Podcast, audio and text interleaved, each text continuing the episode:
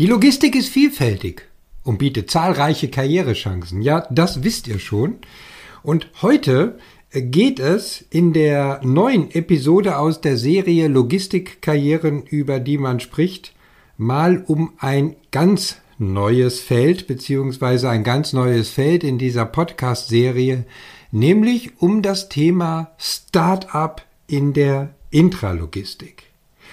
Wieder einmal durfte ich in meine alte Heimat nach Dortmund reisen. Ganz besonders freue ich mich, dass ich an einem Ort sein darf, an dem ich früher viel Zeit verbringen durfte und viele tolle Menschen und Unternehmen kennenlernen durfte. Ich bin heute zu Gast im Technologiezentrum in Dortmund, genauer gesagt bei dem Unternehmen Motion Miners. Dort treffe ich mich mit Sascha Kaczmarek, er ist Mitbegründer des Unternehmens und heute als COO im Unternehmen tätig. Mit ihm spreche ich wie immer in dieser Serie über seinen beruflichen Werdegang, seine persönlichen Karriereerfahrungen und ganz besonders natürlich über das spannende Feld eines Start-up-Unternehmens und dem Verantwortungsbereich als COO. Also, Bleibt dran an diesem spannenden Gespräch. Los geht's, wie immer, nach dem Intro. Moin, moin und herzlich willkommen bei Alles wird, dem Leadership Karriere Podcast für Führungskräfte. Ich bin Christian Runkel, dein Karrierementor und Business Coach. In diesem Podcast dreht sich alles um deinen Erfolg als Führungskraft, deine Karriere, deine berufliche Laufbahn Letztendlich geht es um alle Fragen rund um deinen Verantwortungsbereich und deine weitere berufliche Entwicklung. Ja, hallo Sascha, schön, dass ich äh, heute bei dir zu Gast sein darf. Ich freue mich sehr, mit dir über deinen bisherigen äh, beruflichen Werdegang äh, sprechen zu dürfen, bei dem Unternehmen Motion Miners und dessen Räumlichkeiten äh, wir uns jetzt gerade befinden und unser Gespräch führen. Motion Miners, ein Unternehmen, das derzeit deine berufliche Tätigkeit bestimmt, wenn man das mal so sagen kann. Ja, schön, dass du dir die Zeit genommen hast und ich sage jetzt mal auch als Gast bei dir herzlich willkommen beim Karriere Talk. Ja, danke, freue mich auch. So, zunächst möchte ich, wie es äh, üblich ist, auch in der Serie mal so ein paar Karrierestationen äh, von dir äh, vorstellen. Natürlich nur im Zeitraffer. Wir befinden uns ja hier nicht im, im, im Bewerbungsgespräch, um es mal so zu sagen. Äh, insofern, damit die Zuhörer das so ein bisschen einordnen können.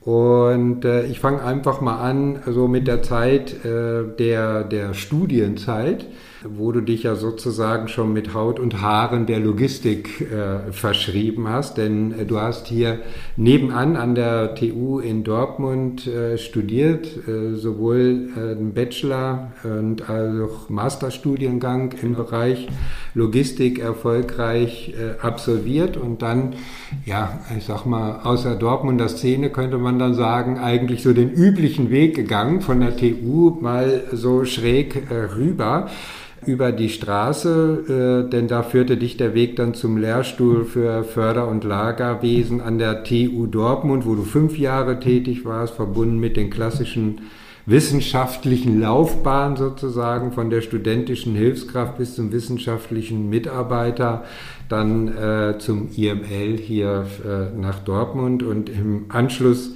an deine Tätigkeit als wissenschaftlicher Mitarbeiter warst du für circa anderthalb Jahre als Process Engineer bei dem Unternehmen Vanderlande tätig, auch hier mehr oder weniger um die Ecke und hast dich um Themen wie Performance Improvement äh, gekümmert.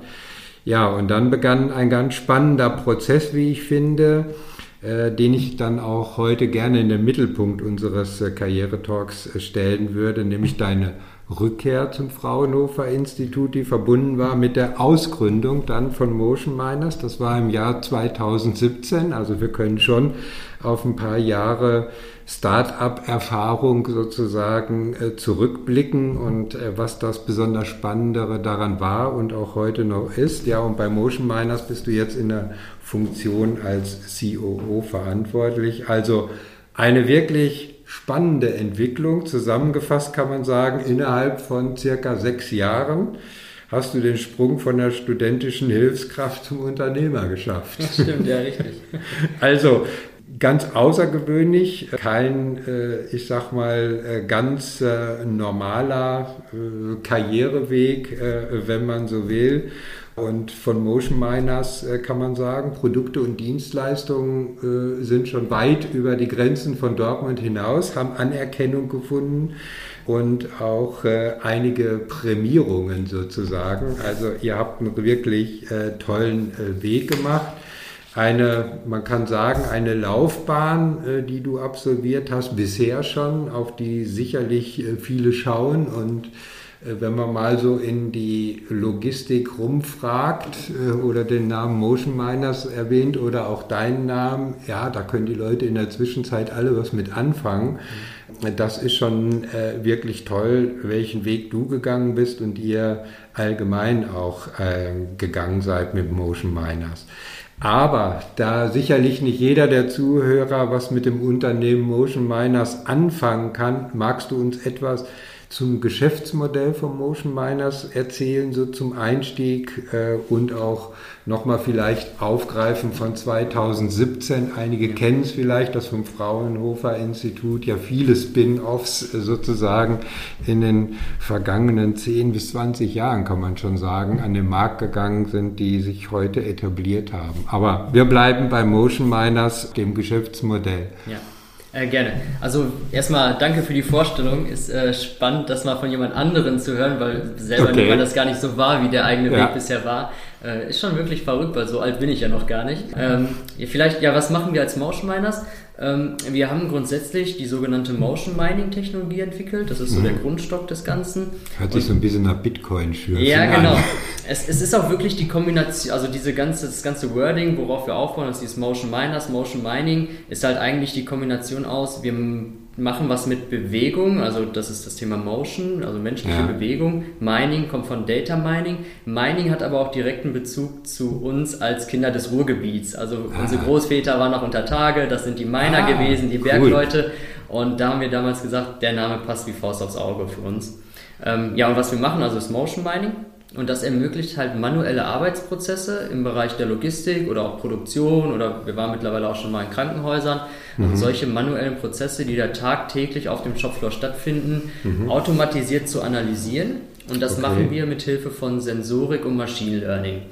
Das heißt, normalerweise, die meisten Zuhörer kennen das wahrscheinlich, wenn man manuelle Prozesse analysieren möchte, muss man das eigentlich auch manuell tun. Da ja. gibt es Refa-Zeitstudien, MTM-Analysen, ja. Multimomentaufnahmen. Das mhm. heißt, ein Prozessingenieur guckt einem Mitarbeiter den ganzen Tag beim Arbeiten zu, schreibt mhm. auf, was er wo wie häufig macht, stoppt mhm. Zeiten mit einer Stoppuhr und versucht dann Optimierungsmaßnahmen davon abzuleiten. Das, was man noch klassisch im Studium lernt. Genau, das lernt man genau. klassisch im Studium, das habe ich auch damals gemacht ja. und ähm, das ist wirklich ein sehr aufwendiger Prozess und wir haben uns irgendwann gedacht, das muss doch einfacher gehen heutzutage. Wir haben Sensorik, wir haben mhm. ähm, verschiedene Machine Learning Algorithmen, Deep Learning Algorithmen, die man nutzen kann und genau darauf haben wir dann äh, das Ganze aufgebaut und wir bieten das Ganze einmal klassisch als Dienstleistung an. Damit mhm. haben wir auch angefangen. Bedeutet, wir machen Beratungsprojekte für unsere Kunden.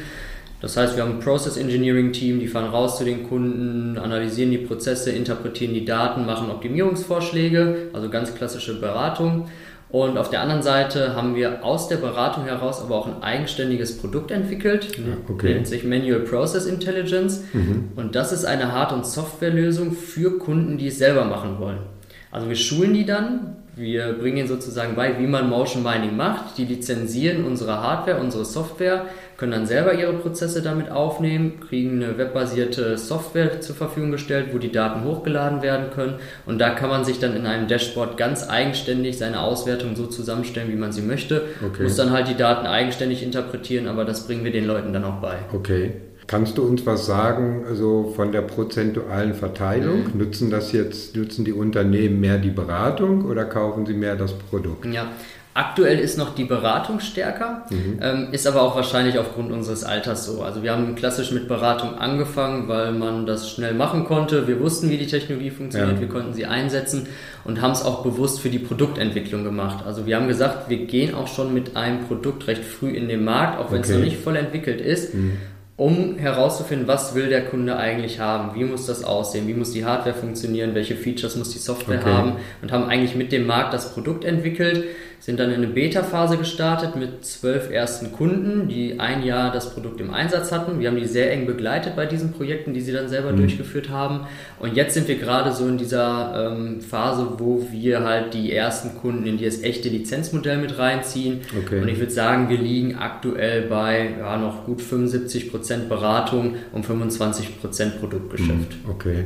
Dann ist das Produkt so eine Art Skalierung der Beratung. Kann ja. man das so sagen? Ja, also also das ist das, was skaliert. Also wenn man mal unseren früheren Startup-Coach gefragt hätte, worauf wir uns fokussieren sollen, und das machen wir natürlich auch, ist das Produkt, weil das skaliert halt im Gegensatz zu einer Beratung. Ja. Und ähm, es wird so sein, wir werden immer Dienstleistungen machen. Also es gibt klassisch Kunden am Markt, die kaufen so eine Dienstleistung ein, Einfach weil sie entweder keine Zeit haben, es selber zu machen oder ja. auch nicht die Kompetenzen, es selber zu machen oder auch gar nicht die Größe haben, wo es Sinn macht, dieses Produkt einzusetzen. Mhm. Gerade kleine Mittelständler, die haben dann mal einen Case, den machen ja. wir dann und dann sind wir fertig. Aber gerade so die großen Logistikdienstleister, die großen produzierenden Unternehmen, die haben ganze Teams an Prozessingenieuren und die können so ein Tool halt wirklich häufig nutzen und die gehen dann halt auch in so eine Lizenzierung rein. Mhm. Okay ohne jetzt hier einen großartigen Werbeblock zu starten, aber einfach nochmal so äh, für die Zuhörer, vielleicht kannst du mal drauf eingehen, jetzt ist dieser Prozess, egal ob beratend mhm. oder mit dem Produkt äh, abgeschlossen. Äh, was hat jetzt der Kunde davon? Ja. Beziehungsweise was passiert denn jetzt eigentlich danach? Vielleicht kannst, was macht der Kunde dann danach ja. äh, mit den Ergebnissen? Äh, vielleicht kannst du das mal, ohne jetzt Namen zu nennen, mal an einem Beispiel erläutern. Ja, klar, kein Problem. Also was ja hinterher rauskommt, sind verschiedenste Kennzahlen in verschiedensten Visualisierungsarten. So etwas mhm. wie Wegzeiten, Wartezeiten, wir können Heatmaps generieren, wir können Fahr- und Laufwege nachvollziehen. Und diese Daten können dann von ausgebildeten Prozessingenieuren durchaus interpretiert werden und die finden dann in solchen Daten in Kombination mit ihrem Prozess-Know-how, das sie haben, Optimierungsmaßnahmen, um die Prozesse schlanker, effizienter zu gestalten oder aber auch ergonomischer. Mhm. Also was da häufig rauskommt, sind so Optimierungsmaßnahmen wie Einführung von neuen Routenstrategien ähm, oder spezielle äh, Tools einzusetzen, um Wartezeiten zu reduzieren. Oder aus ergonomischer Sicht ähm, stellt man plötzlich fest, in einem Bereich finden sehr viele Bückbewegungen statt, da macht es da Sinn, vielleicht eine Hebebühne einzusetzen. Mhm.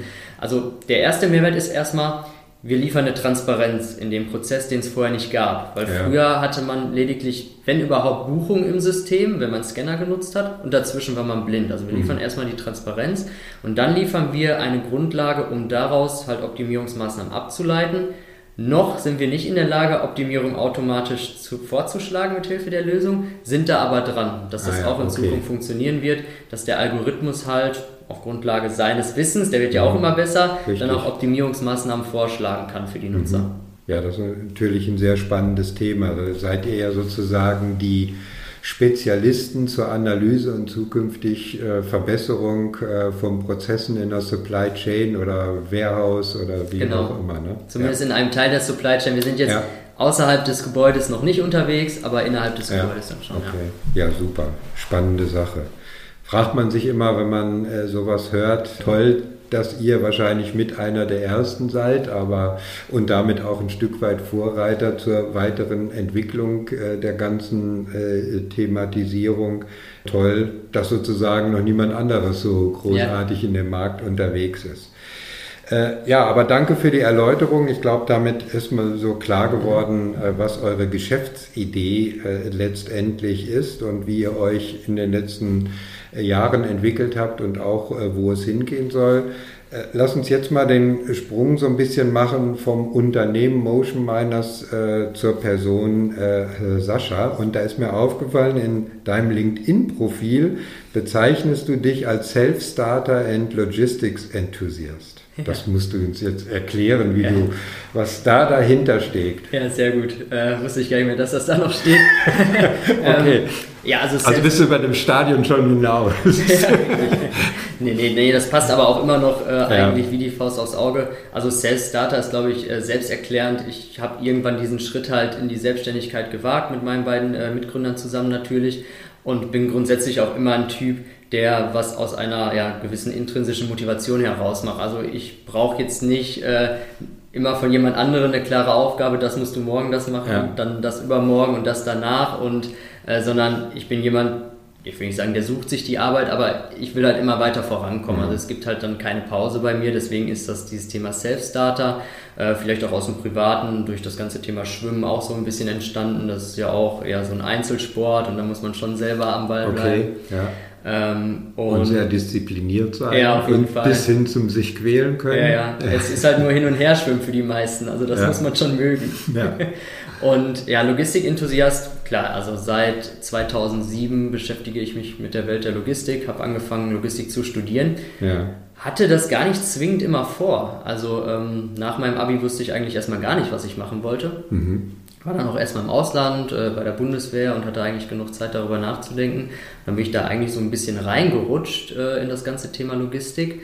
Und äh, das hat mir immer Spaß gemacht. Also auch nicht nur das, was wir jetzt gerade machen, dieser Fokus auf Intralogistik, vielleicht angeschnitten Produktionslogistik, Ja. sondern auch alles darüber hinaus, also bis hin zu Verkehrslogistik, auch die ganzen Themen, die jetzt auch nicht nur das B2B-Geschäft betreffen, also auch B2C mit irgendwelchen neuen Last-Mile-Konzepten und alles, was dahinter steckt. Also das ist was, wofür ich mich schon interessiere und wo ich auch aktiv ähm, ja, andere Startups verfolge, was passiert da im Markt und so weiter. Also ähm, schon immer Interesse daran gehabt und äh, auch Freude daran, das irgendwo mitgestalten zu können. Ähm, nun bist du ja mal ursprünglich aus dem, nennen wir ihn mal, wissenschaftlichen Zweig gekommen. Ja. Ähm, kannst du uns mal erklären, was ist für dich so oder was unterscheidet das wissenschaftliche Arbeiten in der Logistik, um das mal so zu bezeichnen, von der operativen Arbeit äh, in der Logistik? Ja, äh, sehr gute Frage. Ähm, wir machen auch noch Forschung hier bei uns, also wir sind auch in Forschungsprojekten. Okay. Da habe ich meistens nichts mit zu tun, weil ähm, es hat mir eigentlich, auch wenn ich in der Forschung angefangen habe, schon immer mehr Spaß gemacht, in der Industrie zu arbeiten, weil das viel greifbarer schon immer für Okay, mich war. Also ja. das ganze Thema Forschung ist mir früher auch immer ein bisschen schwer gefallen, mich damit zu beschäftigen, auch längerfristig zu beschäftigen. Also so ein Forschungsprojekt läuft dann halt auch mal drei, vier, fünf Jahre. Also es ist auf einer sehr langen Zeitschiene. Ja.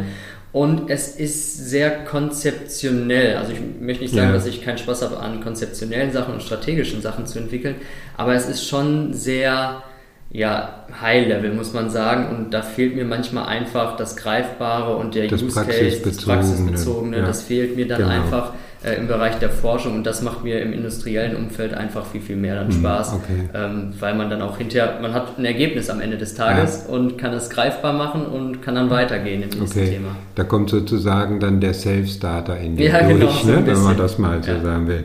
Das heißt, so eine klassische wissenschaftliche Laufbahn an der TU beziehungsweise beim IML hier in Dortmund wäre wahrscheinlich für dich nicht so die langfristige Perspektive gewesen. Nee. Da wärst du irgendwann mal ausgebrochen. Ja, genau. Und da gibt es ja so einige, äh, wenn Ja. man das mal so beobachtet in den letzten Jahren, für die das eine tolle Bühne und Plattform war, um letztendlich auch und so wird es dir ja auch gegangen sein, als, ich sag mal sozusagen, Ausgründer, für die äh, so ein Fraunhofer-Institut natürlich eine wunderbare Plattform ist oder wenn man es mal so bildlich darstellen will, wie so ein Beet im Prinzip, wo so eine Pflanze gedeihen kann, Ja. ne? weil, da, weil es da genügend Nährstoffe dann wissenschaftlicher Natur gibt. Ja, voll und ganz. Ähm, so war es auch bei mir. Also ich habe ja nachdem ich ja, wissenschaftliche Hilfskraft war am Lehrstuhl, Mhm. dann da als äh, wissenschaftlicher Mitarbeiter angefangen. Ähm, hatte auch eigentlich immer vorgehabt, dort zu promovieren. Ja. Ähm, auch natürlich. Ähm, hatte aber grundsätzlich, also das war auch meine Stelle, wie sie da angesiedelt war, immer schon von Anfang an einen recht starken Fokus auf Industrieprojekte. Und damals hat äh, der Lehrstuhl auch noch Industrieprojekte gemacht, auch häufig in Kooperation mit dem Fraunhofer Ja. zusammen. Und ähm, das war so ein bisschen mein Part auch und das hat mir auch immer mehr Spaß gemacht als das Thema Forschung. Und irgendwann hat der Lehrstuhl sich aber auch strategisch anders aufgestellt. Dann war das Thema Industrieprojekte da eigentlich erstmal begraben worden, reiner Okay. Fokus auf Forschungsthemen und Lehre. Und das war dann irgendwann auch für mich der Zeitpunkt, dass ich gesagt habe, das ist nicht mehr das, was ich eigentlich machen möchte oder wofür ich auch hier angefangen habe. Zudem lief es, muss man auch ganz ehrlich sein, mit der Promotion jetzt auch nicht so super gut, äh, nachdem ich da dreieinhalb Jahre äh, Mitarbeiter war, also wissenschaftlicher Mitarbeiter.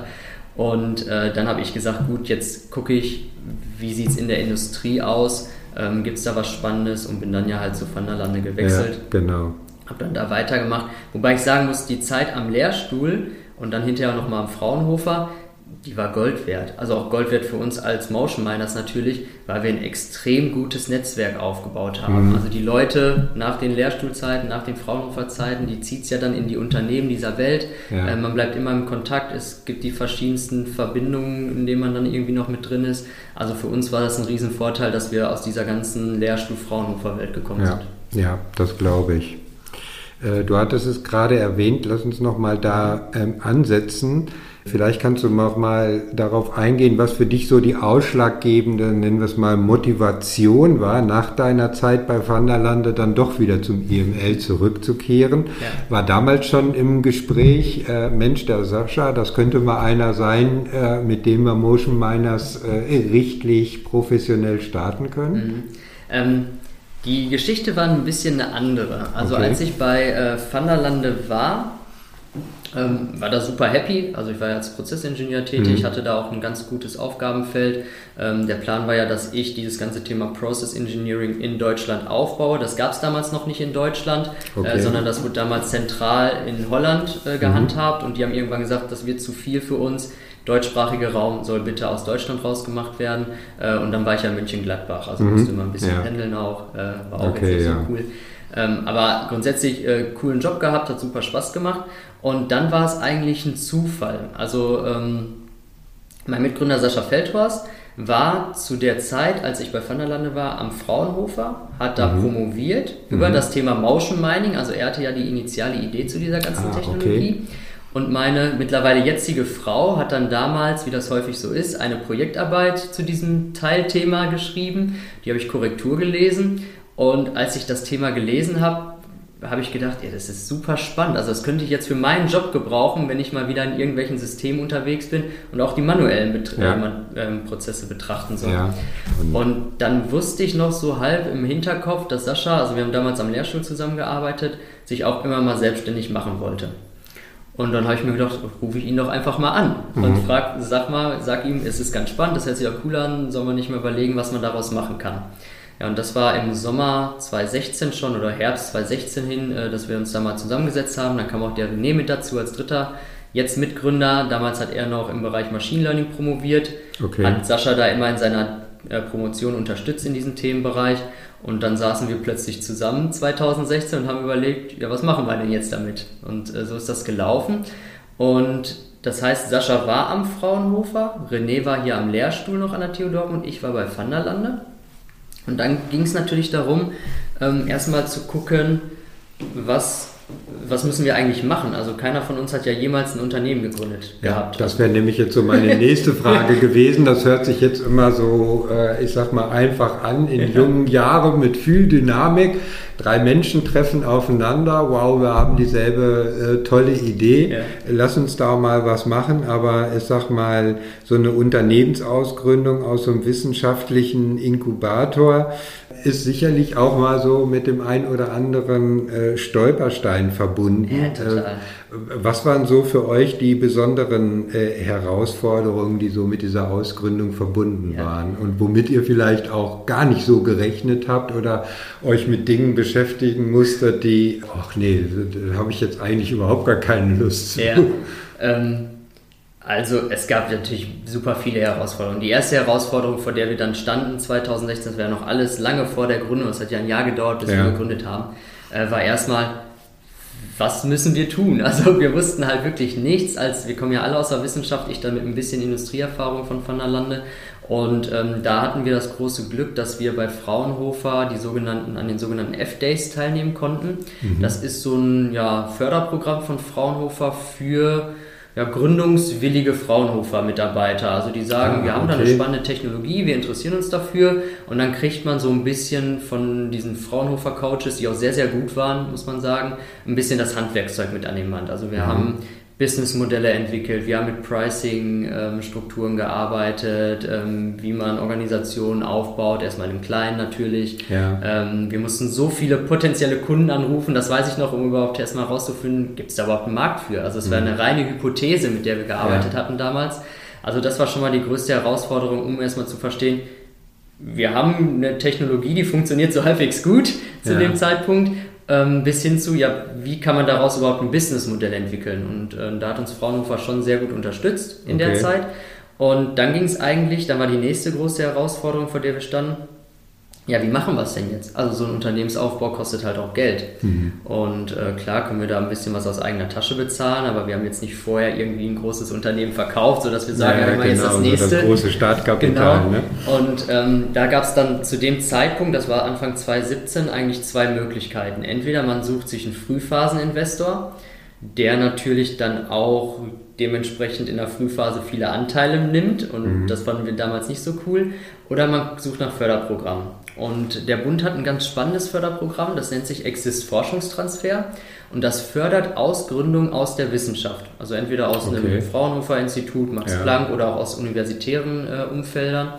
Und dafür haben wir uns dann beworben wir sollten eine Skizze einreichen, hieß das. Das waren 60 Seiten am Ende des Tages, die okay, wir da schreiben ja, also mussten. etwas größere etwas Skizze, größere wenn man Skizze. die zusammenbaut. Richtig, ja. auch deutlich länger als unser Businessplan, den wir da geschrieben hatten. Ja. Und da mussten wir nochmal nach Berlin das vor einem großen Gremium vorstellen, unsere ganze Idee, die dahinter steckt. Und dann haben wir den Zuschlag bekommen.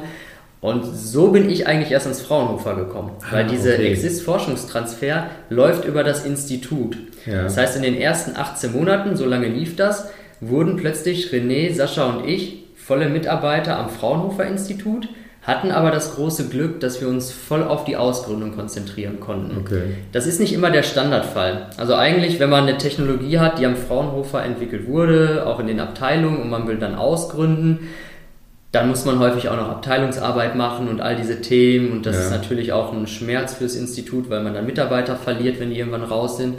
Bei uns, da hatten wir halt den Vorteil, wir sind eigentlich mit der Idee ans Institut gekommen, hatten nie wirklich ähm, ja, mit der Institutsarbeit was zu tun. Ähm, da auch nochmal ein riesen Dankeschön ans Fraunhofer, dass wir das nicht mussten. Ja. Wir konnten dann wirklich voll und ganz uns äh, auf die Ausgründung konzentrieren und sind dann halt irgendwann, als die ähm, ausgelaufen ist, die Förderung halt aus dem Institut rausgegangen. Ja, so okay.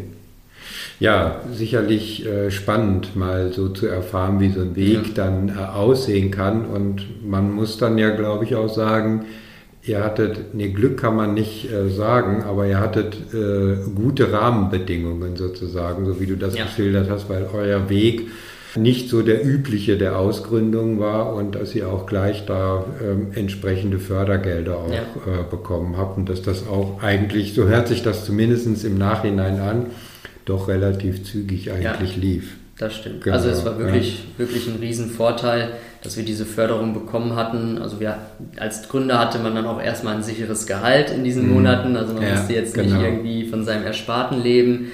Wir konnten den ersten Mitarbeiter darüber einstellen. Wir hatten gewisse Investitionsmittel bekommen. Wir haben aber auch die Strukturen am Fraunhofer nutzen dürfen. Also wir konnten die 3D-Drucker dann nutzen, wir konnten auf deren Marketing zurückgreifen okay. und all diese Themen waren da halt mit drin in diesem Programm und das war wie so eine Art Softstart, den man mhm. dann wirklich hatte dadurch. Mhm. Nichtsdestotrotz gab es auch immer Themen, die dann herausfordernd waren. Also wenn man in so eine Lizenzverhandlung mit Fraunhofer geht, das ist nicht mal in einer Woche gemacht. Also ja, von daher, ich. Mit solchen Themen muss man sich, sich natürlich auch beschäftigen. Ja.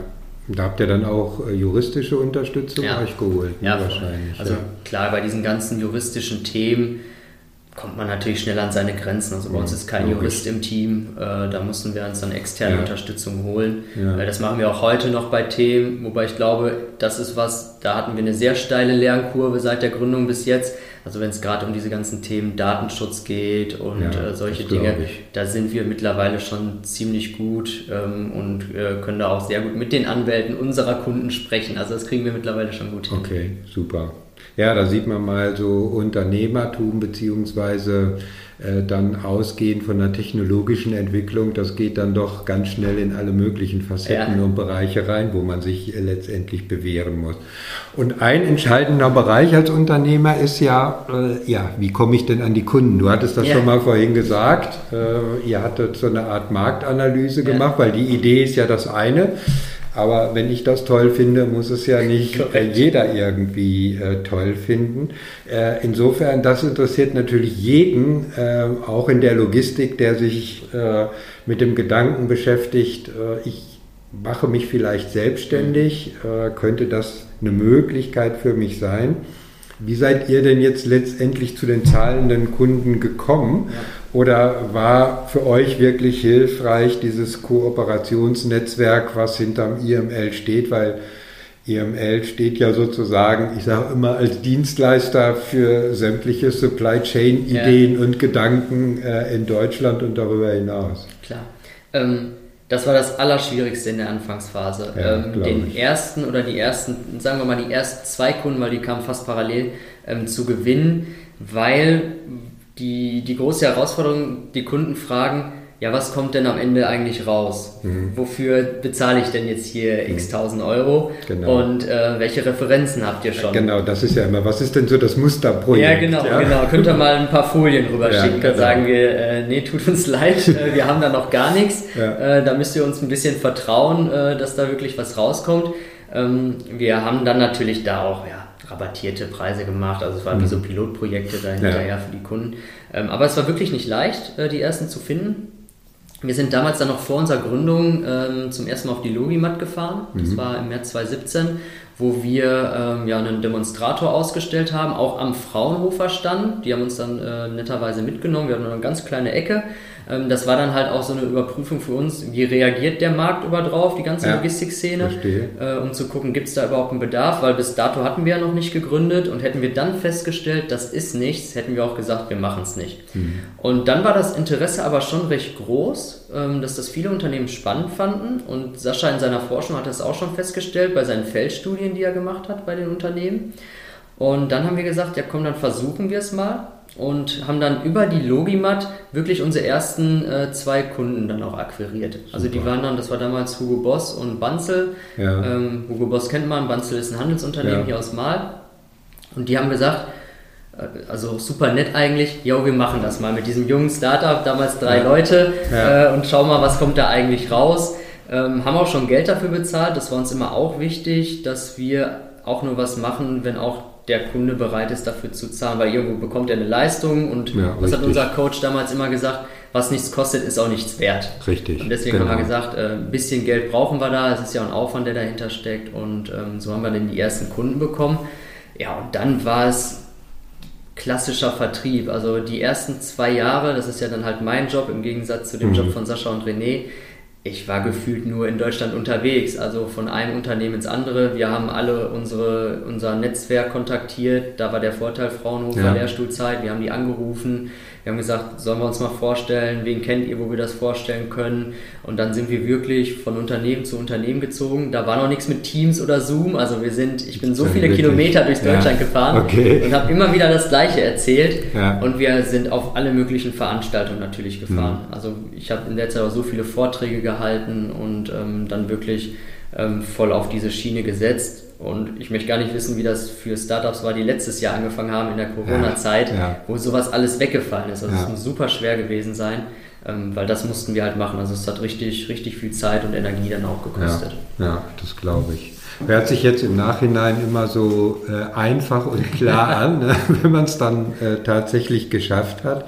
Aber mal ganz ehrlich, gab es irgendwann mal so äh, eine Phase, wo du gedacht hast, äh, na, ist das so der richtige Weg? Schaffen wir mhm. das tatsächlich, um nicht so den Begriff des Zweifelns äh, direkt zu nennen? Ja, ähm, anfangs nicht, weil es ging gefühlt immer nur bergauf, ja. ähm, was auch super war und muss ja auch bei einem Startup sein. Äh, alles andere wäre nicht so cool. Ähm, aber dann natürlich, ich weiß noch, Anfang letzten Jahres da saßen wir im Januar zusammen und haben so ein bisschen die Vision 2025 entwickelt, die wir dann okay. dem Team vorstellen sollten oder wollten. Ja. Mit in welche Richtung entwickeln wir uns strategisch, was sind Umsatzziele und all diese Themen und äh, waren dann noch voll euphorisch und äh, bis dahin lief ja auch alles soweit gut. Klar hat man immer mal technische Herausforderungen, man hat immer mal den einen oder anderen Kunden, wo es auch ein bisschen hakt im Getriebe, ähm, aber in der Zeit eigentlich alles gut. Ja, und dann kam halt Corona und das war halt so komplett wie ein Schlag ins Gesicht und plötzlich ja. ging gar nichts mehr. Ja. Und äh, das hat schon ziemlich Kraft gekostet, gerade im ersten Lockdown, wo wirklich null ging hinterher. Ja. Dann hat sich das ja wieder ein bisschen erholt. Und ähm, dann der zweite Lockdown, da kam dann so ein bisschen die Zweifel, verdammt, passt das Ganze vom Businessmodell her und so, weil dann sind ja auch viele, sind einige Kunden auch abgesprungen, haben dann so eine Lizenz mal nicht verlängert, weil es eine hohe Investitionssumme war für sie. Okay. Und äh, man hat auch festgestellt, dass vielleicht an der einen oder anderen Stelle das Produkt auch noch, noch jetzt noch nicht so weit entwickelt ist. Wir sind da natürlich jetzt schon weiter als wieder vor einem Jahr. Ähm, aber da kamen dann einem schon ein bisschen die Zweifel, puh, das ist schon alles immer so mit heißer Nadel gestrickt und auch für einen persönlich und privat natürlich, ähm, weil wir waren bis dahin außer dieser Förderung halt gebootstrapped und mhm. ähm, wir hatten jetzt nie das riesen Finanzpuffer, den riesen Finanzpuffer auf dem Konto, wie andere große Unternehmen natürlich, ja, die mal sagen können, ja gut, dann sitzen wir mal so drei Monate aus, das ist mhm. kein Problem. Aber für uns drei als Gründer war das dann natürlich auch irgendwo eine private Sache, die dahinter steckte, mit Frau und teilweise Kinder zu Hause, wo man dann auch irgendwann sagen muss, naja, wenn jetzt Plan B und Plan C nicht mehr funktioniert, dann müssen wir die Reißleine ziehen. Ja. Mussten wir zum Glück nicht, aber hätte kommen können. Und mhm. ähm, so wäre es dann vielleicht gewesen. Aber dann hat sich ja zum Glück alles wieder erholt. Ja, äh, genau. äh, seit eigentlich ja, Februar, März diesen Jahres ist wieder alles top und ähm, zehnmal besser als letztes Jahr, äh, auch viel, viel besser als vorletztes Jahr. Von daher ähm, alles wieder im grünen Bereich. Ja. Also hat Corona euch im wahrsten Sinne des Wortes auch als Unternehmer äh, richtig geprägt, so ja. in Richtung äh, Durchhaltevermögen äh, ja. und was sonst alles mit dazugehört. Ne? Ja, komplett. Und ähm, da waren wir auch zum ersten Mal, glaube ich, so richtig Unternehmer äh, wie man sich so Unternehmer vom Früher vorgestellt hat dann mhm. wahrscheinlich oder wie man sie sich vom Früher vorstellt. Ähm, wir waren dann auch so drauf, dass wir gesagt haben, so wir zahlen uns jetzt kein Gehalt mehr, wir drei. Machen ja. wir einfach nicht, damit ja. wir halt unsere Mitarbeiter länger bezahlen können, dass wir nicht ja. frühzeitig in Kurzarbeit müssen und all diese Themen, mhm. weil das ist halt hier unser Baby und das wollen wir groß machen. Das ist bei groß finanzierten Startups mit riesen Geldbatzen dahinter, Venture Capitalisten, natürlich eine andere Sache. Also die ja. haben da genug Rückhalt, äh, die stopfen dann noch mal ein bisschen Geld nach in solchen Phasen. Das war natürlich bei uns nicht der Fall. Und wir mussten uns dann, dann natürlich Gedanken machen, wie mhm. wir das äh, hier weiter am Laufen halten können. Okay, und dann habt ihr auch alle Mitarbeiter halten können? Alle Mitarbeiter halten können. Okay, wie viel habt ihr äh, da jetzt? Wir sind aktuell 35. Oh wow. Ähm, nicht alle Vollzeit, also ja. einige sind natürlich Studenten. Wenn man das mal auf Vollzeitmitarbeiter umrechnet, sind wir, glaube ich, 26 Vollzeitmitarbeiter. Ähm, konnten alle halten, mussten keinen entlassen. Das hat funktioniert. Wir mussten ein bisschen Kurzarbeit machen. Wir haben es versucht, so lange wie möglich rauszuschieben. Äh, das hat ein bisschen an unsere Ehre genagt, muss man sagen. Ja. Äh, aber irgendwann haben wir gesagt, komm, es macht fürs Unternehmen Sinn hinterher. Hat auch jeder Mitarbeiter mitgetragen. Also auch da nochmal ein mega Team, dass die auch in der Zeit das Ganze voll unterstützt haben dann. Und ähm, ja, was wir noch hatten, wir hatten so einen Startup-Akutkredit bekommen von der NRW-Bank im ersten mhm. Lockdown, damit man ein bisschen Finanzpuffer nochmal hat für diese ausgefallenen zwei, drei Monate. Und dann hatten wir auch irgendwann die Entscheidung getroffen, dann letztes Jahr im Dezember, als, als man dann wieder im zweiten Lockdown hing, äh, dass wir gesagt haben, so jetzt mal alles anders weg vom Bootstrappen, weil das tut teilweise schon weh, muss man sagen. Das ist immer so knapp auf Kante und man kann gar nicht strategisch denken und auch strategisch Leute einstellen und alles. Ja. Ähm, wir gehen jetzt in unsere erste Investitionsrunde und haben dann okay. angefangen, Investoren zu suchen. Ähm, und die ist jetzt durch die Runde und müsste hoffentlich bald beim Handelsregister alles eingetragen okay. sein. Wir warten, wir also aktualisieren schon die Seite äh, okay. äh, täglich, wann es soweit ist und äh, also die ist soweit durch die Runde jetzt. Das heißt, ihr gebt dann äh, Geschäftsanteile ab? Genau, okay. genau. Wir geben gewisse Geschäftsanteile ab, haben jetzt äh, äh, ja, sozusagen ein Team von Investoren, also verschiedene Investoren bei uns dann mit äh, in der Gesellschafterrunde und äh, kriegen dementsprechend auch mal ein bisschen Geld jetzt aufs Konto. Und man merkt jetzt schon, es entsteht ein ganz andere, anderer Drive und wir haben eine ganz andere Möglichkeit, jetzt wieder am Unternehmen zu arbeiten. Okay. Denn was war die große Herausforderung vor den letzten, eigentlich seitdem wir angefangen haben? Wir drei Gründer waren immer sehr, sehr stark im Operativen auch mit gebunden. Einfach, mhm. weil man jetzt nicht einfach mal zehn Leute einstellen konnte, sondern wir mhm. haben immer unsere Arbeitsleistung auch ins Operative mit eingebracht. Ich habe früher Projekte gemacht, ganz mhm. normal, wie das jetzt meine Jungs machen oder Mädels. Ähm, Sascha hat Hardware entwickelt, René hat Software entwickelt und so weiter. Und da ist natürlich diese ganze Unternehmensentwicklung immer nur so nebenbei gelaufen. Also wann mhm. haben wir das gemacht? Am Wochenende meistens. Ja, genau. Und äh, da hat sich die Frau dann gefreut zu Hause. Unternehmensentwicklung war eine Wochenende. Ja, genau. Ja. Und äh, das ist natürlich schade, weil man plötzlich nicht mehr am Unternehmen, sondern im Unternehmen gearbeitet mhm. hat und das darf nicht das Ziel sein. Und ja. jetzt haben wir wieder die Möglichkeit, uns aus diesem operativen Geschäft raus, mehr rauszuziehen. Ob es ganz weggeht, weiß ich nicht, aber äh, letzten Endes haben wir schon jetzt dann hoffentlich demnächst die Luft, um wieder am Unternehmen zu arbeiten und endlich uns wieder mit Strategien zu beschäftigen, wo es okay. eigentlich hingehen soll. Wie sieht dann heute dein Arbeitsalltag in dieser Funktion als COO aus? Es ja. hört sich so an, als wenn es jetzt so langsam den Weg geht, dass du dich mehr mit den strategischen ja. Themen beschäftigst. Oder heißt das für euch auch als Unternehmensgründer, wenn jetzt Investoren dazukommen, äh, könnte ich mir vorstellen, die haben natürlich immer 25.000 Fragen und Reporting ja. und wie auch immer, oder bindet das dann auch wieder äh, ja. Arbeitszeit? Ja. Ähm, das Gute ist, die Investoren äh, lassen uns ziemlich an der Langleine, das ist schon mal gut. Klar muss man okay, den reporten schön. in regelmäßigen Abständen, aber die lassen uns da schon frei laufen. Also das ist gut. Wir müssen jetzt nicht für jede Sache, die wir irgendwie kaufen wollen, dann uns wieder eine Genehmigung okay, holen oder sonst ja, was. Super. Also die sind echt gut darauf. Ähm, ja, wie sieht mein Arbeitsalltag aus? komplett unterschiedlich. Also es gibt nicht diesen Standardarbeitstag, ähm, wie er ist. Grundsätzlich bin ich einer der Ersten hier im Büro. Mhm. Äh, Im Gegensatz zu René ist ja mein Mitgründer, der ist halt auch Informatiker, der kommt ein bisschen später, dafür sitzt er auch bis ja. mitten in der Nacht dann hier. Ja. Ähm, morgens geht es erstmal los mit dem Kaffee und dann ist es ganz verschieden. Also es sind dann Themen wie heute, Einstellungsgespräche führen, natürlich, ganz klassisch, äh, mhm. äh, zumindest für die Leute, die in meinen äh, Themenbereich fallen. Äh, ich bin sehr stark operativ noch im Vertrieb, also da bin ich wirklich noch operativ drin. Okay. Das heißt, viel telefonieren, E-Mail schreiben, rausfahren zum Kunden, die Technologie präsentieren, erste Prozessbesichtigung machen, gucken, ob es da überhaupt funktionieren kann, all diese Themen. Äh, das mache ich schon noch recht viel. Also ich bin von uns dreien derjenige, der auch noch am meisten weg ist. Nicht mhm. mehr so ganz wie früher, aber mhm. schon noch recht viel. Ähm, und dann unterliegt mir halt das ganze Thema ähm, Dienstleistungsprojekte und Marketing jetzt mittlerweile auch. Also Marketing ist wieder zu mir zurückgekommen und da habe ich eine sehr stark kontrollende Funktion. Also wir haben mittlerweile wie so eine Zwischenmanagement-Ebene, wenn man das so nennen kann. Okay. Eigentlich sind wir alle auf einem Level gefühlt in so einem ja. Startup, aber die gibt es halt äh, und äh, mit denen arbeite ich dann eng zusammen. Äh, die berichten mir, wie es in den einzelnen Themengebieten läuft. Wir setzen klare Ziele, ähm, haben immer mal wieder Schleifen, bauen neue Strukturen, Organisationen auf, ähm, Arbeitsabläufe, die wir hier reinpflegen wollen, um halt auch effizienter zu arbeiten und all diese Themen. Äh, das, das ist so mein Alltag.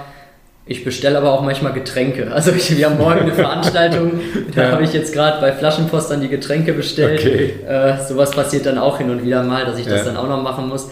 Aber für dieses ganze Operations-Thema, da suchen wir jetzt auch äh, jemanden, der es dann übernehmen kann, weil aktuell sind Sascha, René und ich wirklich auch noch mit solchen Dingen beschäftigt, wie wir müssen Rechnung manchmal einscannen, wir äh, bestellen Getränke, wir bestellen Kaffee und ähm, all diese Sachen, das muss ja nicht bei uns liegen. Mhm. Und gerade ja, diese, diese genau. Themen, die wir nicht machen müssen, äh, die versuchen wir jetzt natürlich mit Köpfen dann irgendwie zu füllen, sodass wir uns wieder da rausnehmen können und dann uns mit den strategischen ja, Themen beschäftigen. Genau, und am Unternehmen arbeiten ja, und letztendlich in der Weiterentwicklung. Ähm, du hattest es gesagt, es kommen immer neue Mitarbeiter letztendlich äh, mit hinzu. Welche Rolle spielt dann Führung äh, für dich letztendlich? Das ist ja auch so ein Thema, äh, was du wahrscheinlich so, ich will mal sagen, ja, an Erfahrung lernen musstest. Ja.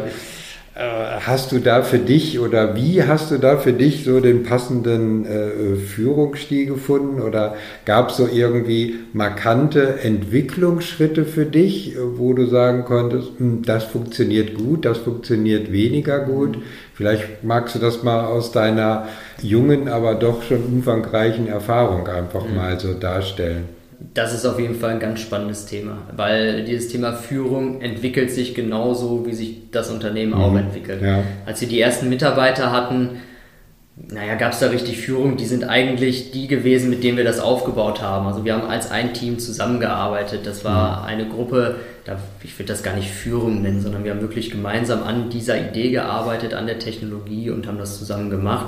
Und dann mit jedem Mitarbeiter, der mehr kam, kam man natürlich auch immer mehr in Führungsverantwortung mit rein. Und äh, hat auch ganz schnell festgestellt, das war zumindest unser Learning so in den ersten Phasen, ich kann nicht jeden Menschen gleich führen. Ja. Also es gibt welche, es gibt da so dieses Quadrantenmodell zum Beispiel, ja. wie man wen führen muss. Und das war uns am Anfang nicht bewusst und wir haben uns dann manchmal gefragt, warum klappt das bei dem oder bei der nicht? Also mhm. bei dem funktioniert es doch, den können wir laufen ja. lassen, das funktioniert super. Warum da nicht? Warum treten wir da jedes Mal in irgendeinem Fettnäpfchen wieder rein? Ähm, und dann haben wir das mal analysiert und haben festgestellt, Ja, tatsächlich, die müssen wir wirklich führen. Also die brauchen klare Arbeitsanweisungen, die sind noch nicht so weit entwickelt. Klar, die ja. lassen sich dahin entwickeln, ja. aber äh, plötzlich musste man in eine ganz andere Rolle schlüpfen und konnte nicht mehr wie früher. Jeder macht sein Ding und jeder hat seinen Hut auf und seine Verantwortung und macht das auch gut und denen können wir voll vertrauen. Ja. Ähm, also wir können immer noch allen vertrauen, aber plötzlich musste man da schon ähm, ja, Controlling einführen, sich reporten lassen und all diese Themen. Das heißt, man ist auch in dieses Thema Führung reingewachsen.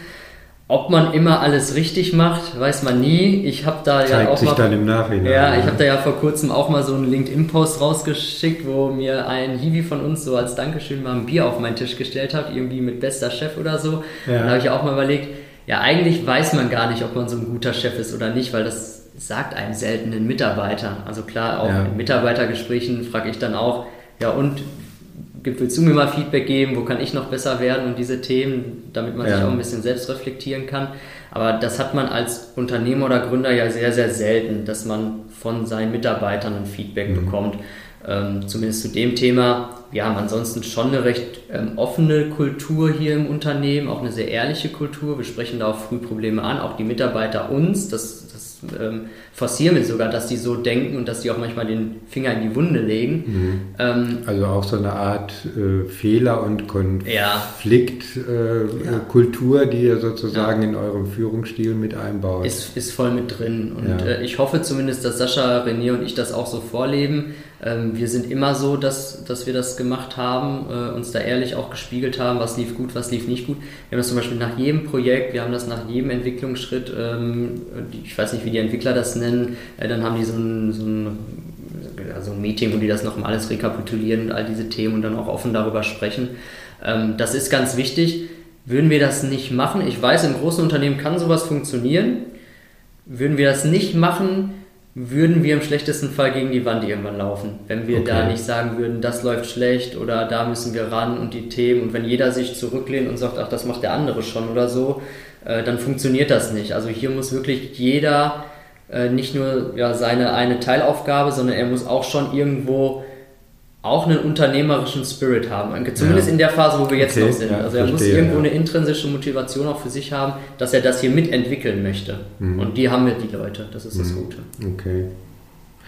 Das hört sich alles sehr, sehr positiv an. Kann man sagen, also du hast äh, für dich deinen äh, beruflichen Weg gefunden, der dir ein hohes Maß an Zufriedenheit und Bestätigung gibt? Ja, ähm, aktuell würde ich sagen ja. Mhm. Das kann sich natürlich ändern. Also ich glaube, das lebt halt auch alles. Aktuell würde ich sagen, ja. das ist das, was mir Spaß macht, was ich auch die nächsten Jahre weitermachen möchte. Ähm, ich weiß nicht, wie es wird. Also ein Unternehmen mit 35 Mitarbeitern ist nochmal ein anderes als mit 100, 200, 500, irgendwann mal 1000. Wer weiß, wo, man, wo der Weg hinführt. Und ob man dann noch derjenige ist, der das kann und ob man sich dahin entwickeln kann, das steht noch auf dem Blatt äh, nicht geschrieben. Da muss man mal schauen. Genau, das bedarf dann noch des Beweises nach der Wachstumsphase. Genau. Ja. Und es gibt natürlich auch viele Startups, da gibt es die Gründer, die sind dann noch irgendwo auch Geschäftsführer und dann auch operativ tätig. Es gibt dann aber auch viele Startups, die wir kennen, die suchen sich dann ähm, ja andere Geschäftsführer mit einem höheren Senioritätslevel, die halt schon mal Unternehmen in größeren Größen geführt ja, haben. Genau. Die wissen, wie man dann auch internationalisiert und diese ganzen Themen. Mhm. Ähm, das kann auch durchaus uns passieren, dass wir diesen Weg einschlagen müssen, wenn wir plötzlich feststellen, wir wissen nicht, wie geht es jetzt weiter, wenn wir normal 50 waren, wie ist der nächste Schritt auf, um auf 100 Mitarbeiter zu wachsen und auch ja, umsatzseitig natürlich ja. zu wachsen. Was muss man bei Internationalisierung verstärkt angehen? Richtig. Wir haben es halt nie gemacht. Und wir gucken, ja. entweder wir können da rein wachsen, wir versuchen natürlich zu lernen, wir fragen auch in unserem Netzwerk rum, wenn wir natürlich Fragen haben, nicht weiter wissen. Ähm, aber vielleicht muss man da auch sich externe Expertise reinholen, mhm. ganz klar. Mensch, das ist ein spannender Weg. Ähm, Dinge, die man auch nicht immer so alltäglich äh, hört und auch sicherlich von den, für die Zuhörer ganz interessant und eine Menge an Erkenntnissen. So zum Abschluss nochmal eine Frage, Sascha. Was wäre für dich so die wichtigste Botschaft, die du jungen Nachwuchskräften, um die mal einfach so generell zu nennen oder denen mal einen Namen zu geben, äh, die in der Logistik ebenso ambitioniert wie du Karriere machen wollen. Was würdest du denen so als Ratschlag mit auf den Weg geben? Ja, ähm, wenn sie Richtung Selbstständigkeit gehen wollen, Ja, ja? zum Beispiel, okay, genau. Also da gibt es ja doch eine ganze Menge, die auch so darüber nachdenken. nachdenken ja. ja. Ähm, also den würde ich empfehlen, es einfach zu machen. Okay. Äh, das, das hört sich immer so leicht an, ja. so leicht gesagt an, einfach machen. Aber man muss es wirklich machen. Also es bleibt einem ja nichts anderes übrig. Irgendwann mhm. muss man einfach die Entscheidung treffen, mache ich oder mache ich es nicht. Ja. Und äh, wenn man es macht, dann muss man da auch wirklich es machen. Und mhm. das ist dann halt kein 40-Stunden-Job mehr, das muss einem auch jedem bewusst sein, ja. sondern man muss halt teilweise über Schmerzgrenzen hinausgehen. Da muss auch das Familiäre mitspielen, also das sollte ja. man auch mit seinem Partner besprechen, weil ich ja. kenne auch Startups, da hat es dann auch daran gescheitert hinterher. Mhm. Ähm, also dann muss man es einfach machen und ich sage immer allen, was soll passieren? Also im schlechtesten Fall stellt man ja schon sehr, sehr früh meistens fest, dass irgendwie die Technologie nicht am Markt ankommt, dass sie nicht funktioniert oder was ja, auch immer, woran es dann scheitert oder das Team ist nicht gut. Häufig scheitert ja auch so ein Startup am Team hinterher oder am Anfang und ähm, letzten Endes hat man ja nichts verloren damit. Also die Zeit, die man dann in die Gründung reingesteckt hat, ist eine Zeit gewesen, wo man extrem viel Neues gelernt hat, was man nie in einem Angestelltenverhältnis wahrscheinlich gelernt hätte, mhm. wenn man sich mit Themen beschäftigt, die, damit beschäftigt man sich nicht. Also wir, ich beschäftige mich mit äh, Finance, mit Legal-Sachen, das hätte ich wahrscheinlich nie als Prozessingenieur gemacht. Genau. Ja. Und äh, von daher, man lernt da so viel. Die meisten, die ja in diese Selbstständigkeit gehen, sind ja auch gut ausgebildete Leute. Und wenn die das dann einmal gegen die Wand fahren, ja, die finden schon wieder was Neues. Also mhm. ich habe mir auch gesagt, ja, wenn wir scheitern, ja, ja, dann rufe ich vielleicht Van der Lande wieder an und gehe ja, zurück. Und ihr oder? seid ja solche Experten genau. auch in dieser Thematik, ja, da ja. werdet ihr auch sicherlich äh, groß gefragt Richtig. sein. Irgendwo steigert man auch seinen Wert dadurch, man baut selber sein Netzwerk Richtig. dadurch auf, man lernt super viele Menschen kennen und von daher wird das danach wieder funktionieren. Und auch in Deutschland, also man hat ja immer noch in Deutschland so ein bisschen im Kopf, ja, dieses, diese Kultur des Scheiterns, die mhm. gibt es hier eigentlich nicht, sondern wenn man hier scheitert, dann war man schlecht und äh, all diese Themen. Aber so sehen das ganz viele Menschen gar nicht mehr. Also mhm. vielleicht noch nicht so extrem wie in den USA. Ja. Ähm, da ist es ja super locker, wenn man da scheitert, na mein Gott, dann mache ich das nächste Startup genau. und versuche es nochmal. Ja. Ähm, und von daher glaube ich, also wenn einer diesen Sprung wagen will, dann sich gute Leute holen. Also man braucht am Anfang natürlich ein gutes Team das ist eigentlich das Wichtigste, die ja. da auch Lust drauf haben. Und dann einfach mal Vollgas geben die nächsten okay. zwei, drei Jahre. Ja, super. Also nach dem Motto, einfach mal machen. Ich sage einfach mal äh, herzlichen Dank, Sascha, dass du uns so einen Einblick geben konntest, wie dein Karriereweg so gelaufen ist, äh, wie du sozusagen vom wissenschaftlich ambitionierten Mitarbeiter zum Unternehmen geworden bist. Äh, dafür nochmal äh, herzlichen Dank, auch uns darzustellen, was Motion Miners ja tatsächlich bewegt, äh, wie es entstanden ist, wo es auch hingehen soll. Und äh, ja, mir bleibt gar nichts anderes übrig, als euch wirklich äh, alles Gute zu wünschen, viel Erfolg, dass Motion Miners sich so weiterentwickelt, wie ihr euch das vorstellt. Und äh, ja, wie man im Ruhrgebiet sagt, auch wenn, da komme ich mal wieder drauf zurück, was du gesagt hast, ja. äh, aus, aus der Historie heraus, äh, was anderes ist, wo ihr euch bewegt. Aber ich sage einfach Glück auf. Genau, ja, vielen Dank, Glück auf, hat super Spaß gemacht. Äh, und dir natürlich auch alles Gute mit dem Podcast und auch privat super. und beruflich weiterhin. Herzlichen Dank. Danke. Das war ein spannender Einblick, den Sascha uns in seine berufliche Laufbahn gegeben hat. Wenn auch du darüber nachdenkst, wie es für dich beruflich weitergehen kann, ob zum Beispiel auch eine Selbstständigkeit als Unternehmer oder Unternehmerin eine Option ist, dann lass uns darüber sprechen.